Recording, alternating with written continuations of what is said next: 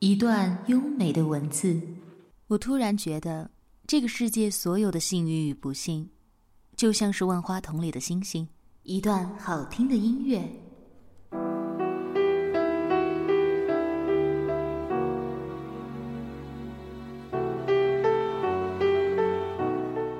美文欣赏，让文字像音乐般流淌。害怕你孤单，想写首歌给你作伴。心中的那些话，写了改，改了又删。你眼中。Hello，大家好，这里是荔枝 FM 二零幺二四，我是主播短发桃子。在今天的美文欣赏节目当中，桃子要给大家推荐新书《生活这件事儿再难也别将就》里的一篇文章。一个人跳舞，在近年来，很多年轻的朋友开始忍受不了孤独，他们把自己乱糟糟的单身生活状态全赖在自己没有对象这件事上，然后开始疯狂的推销自己，寄希望于早日脱单能给自己的生活带来翻天覆地的变化。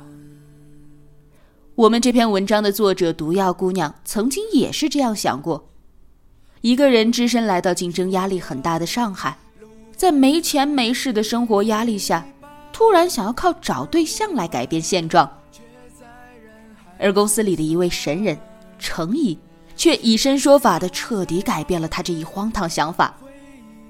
如今的毒药姑娘已婚并且生活幸福，但她却奉劝那些单身的朋友别急着找对象，好好享受属于自己的孤独时光。这一切都是为什么呢？他和程一之间到底发生了怎样的故事呢？今天的这篇《一个人跳舞》为你揭晓答案。而我们的听众朋友，如果你曾经也阅读过毒药姑娘的文章，也对她所说的享受孤独有所感触的话，欢迎你通过评论来和桃子互动。别说那伤害、背叛，是冲淡。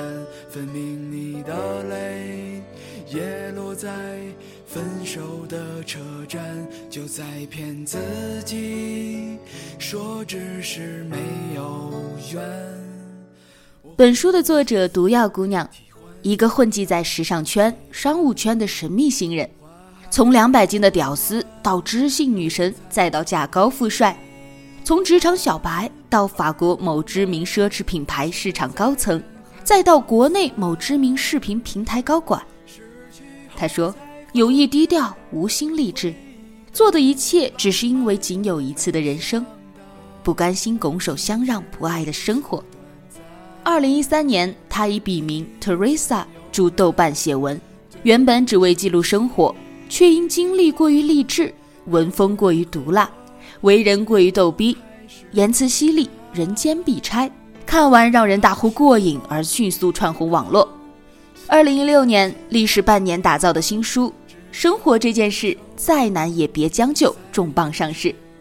这本书是毒药姑娘送给你的一本有刺之书，它帮你刺穿虚幻的假象，认清生活的真谛。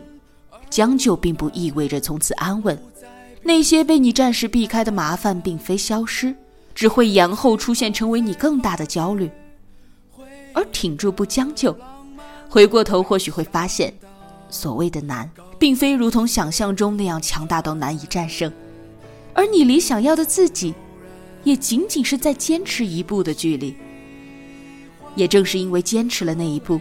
让你意识到自己内心的强大和超乎想象的潜力，给生命创造了更多的可能。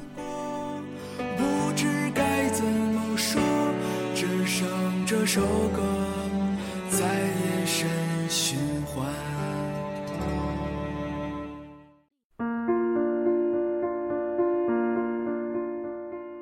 女人是最容易被贴上标签的一类生物，比如。当你年过三十还没个男朋友，就是剩女，会遭遇来自家族、同事、朋友的社会性围攻。但同年龄单身的男人叫什么？黄金单身汉。我擦！作为一个已婚好几年的人士，每当我大肆鼓励周围的姑娘们尽情享受单身时，都会收获感动和拖鞋。那些向我疯狂甩拖鞋的不明真相的群众，大约以为已婚的我作为婚姻既得利益者，劝别人单身，显得有那么点不负责任。但对于曾拥有过二十六年漫长空窗期的我而言，在单身这个话题上，总觉得自己还是有那么点话语权的。并且，即便今日想来，我也从未对未婚变成已婚的过程有过小确幸。幸福是水到渠成的自然，而非喜从天降的突兀。相反，我更努力地加持着单身时学会的必杀技能，享受孤独。阅读、健身、写作、弹琴，几年如一日，快活自省。现在想来。这一切源自于那个口口相传的、功利而又凉薄的城市——上海。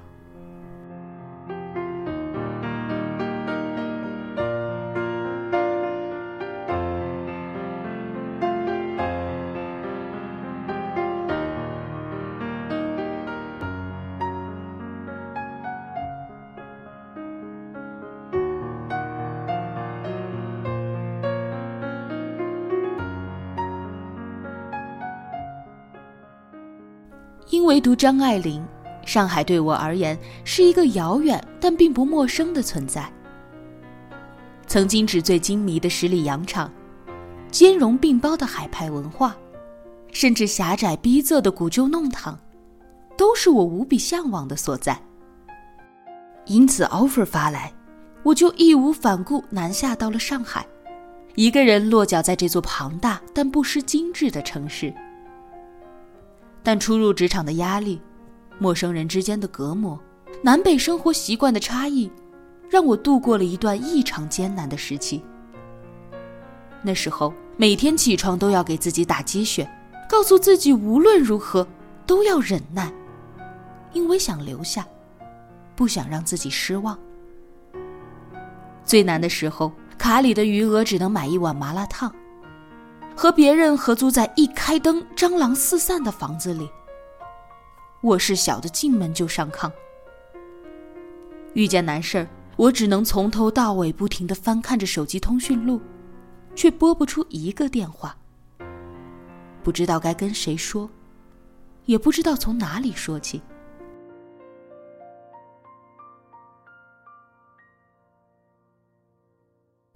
那时的我，一个人吃饭。一个人走路，在沮丧的时候，唯一的消遣就是逛街。因为觉得在众多人的热闹里，一个人的孤单就变得微不足道。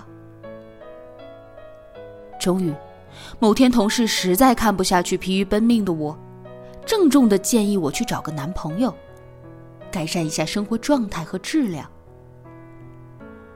坦白说，我动摇过。对于一个内心清冷太久的人来说，一盏等你回家的灯，足以让你全身温热。但公司里的保洁阿姨却斩钉截铁的告诉我，因为这种理由找对象，勿来塞。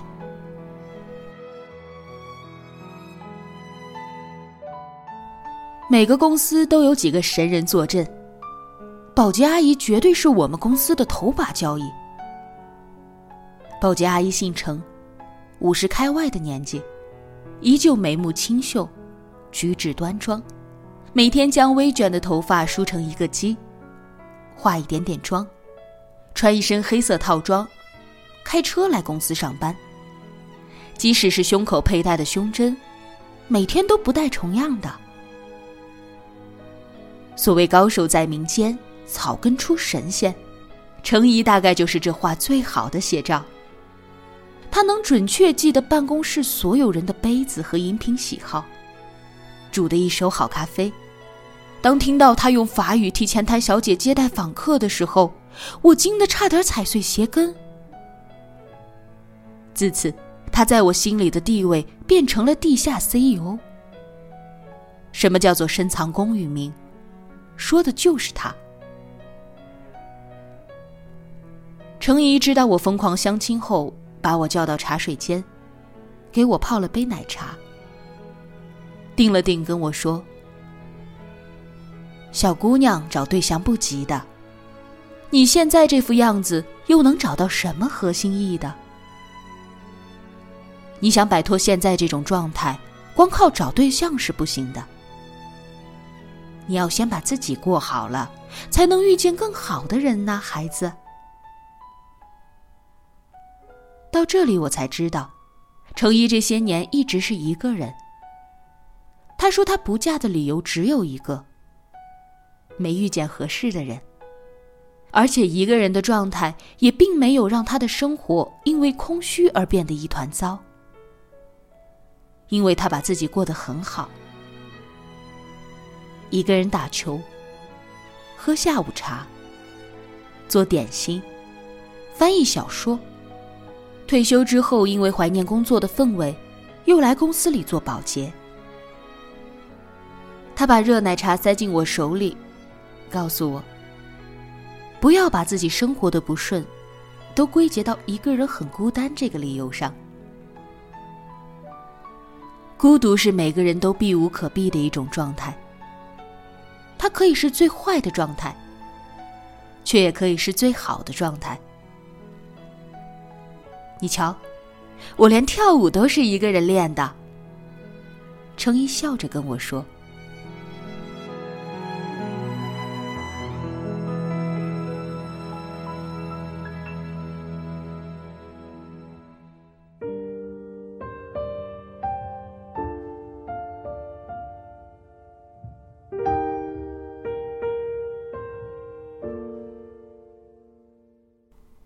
也许是在那个定格的瞬间，我第一次瞥见了所谓的内心强大。不是步步为营的算计，不是嗜血强悍的争夺。内心强大，除却自信坚韧外，还有一点非常重要：学会独处。不管是否有人对你的处境感同身受，是否对你的情绪理解体会。你都必须要学会与自己交流。独处是享受孤独，不是忍受孤单。看起来是一个人的独处，实则却是与自己的内心沟通。世界上的另一个我，其实就是你的内心。但大部分人都没有学会独处。他们只是用大部分的时间来证明自己的不寂寞，不断刷新的朋友圈，呼朋唤友的饭局，浅薄素食的爱情，都只是在脆弱的昭示自己一个人的不安。如果真的学会享受独处，学会在独处中获取快乐，一个人又怎样？更何况，你若盛开。清风自来。当你把自己活得丰盈惬意的时候，自然有优质的对象因为倾慕来靠近你。因为每个人都有对美的事物的趋向性，所以那些还在苦恼一个人的空虚寂寞，期盼找个对象就能拯救自己于浑浑噩噩的生活状态中的单身青年们，要做的不是推销自己出门。而是停止幻想和抱怨，把自己收拾好，去喜欢的餐厅吃一顿丰盛美好的食物，读一本心仪的书，或者来一趟一个人的旅行，拍一套只属于自己的写真。往后有人相伴的岁月还很长，而一个人的时光却已经开始倒计时了。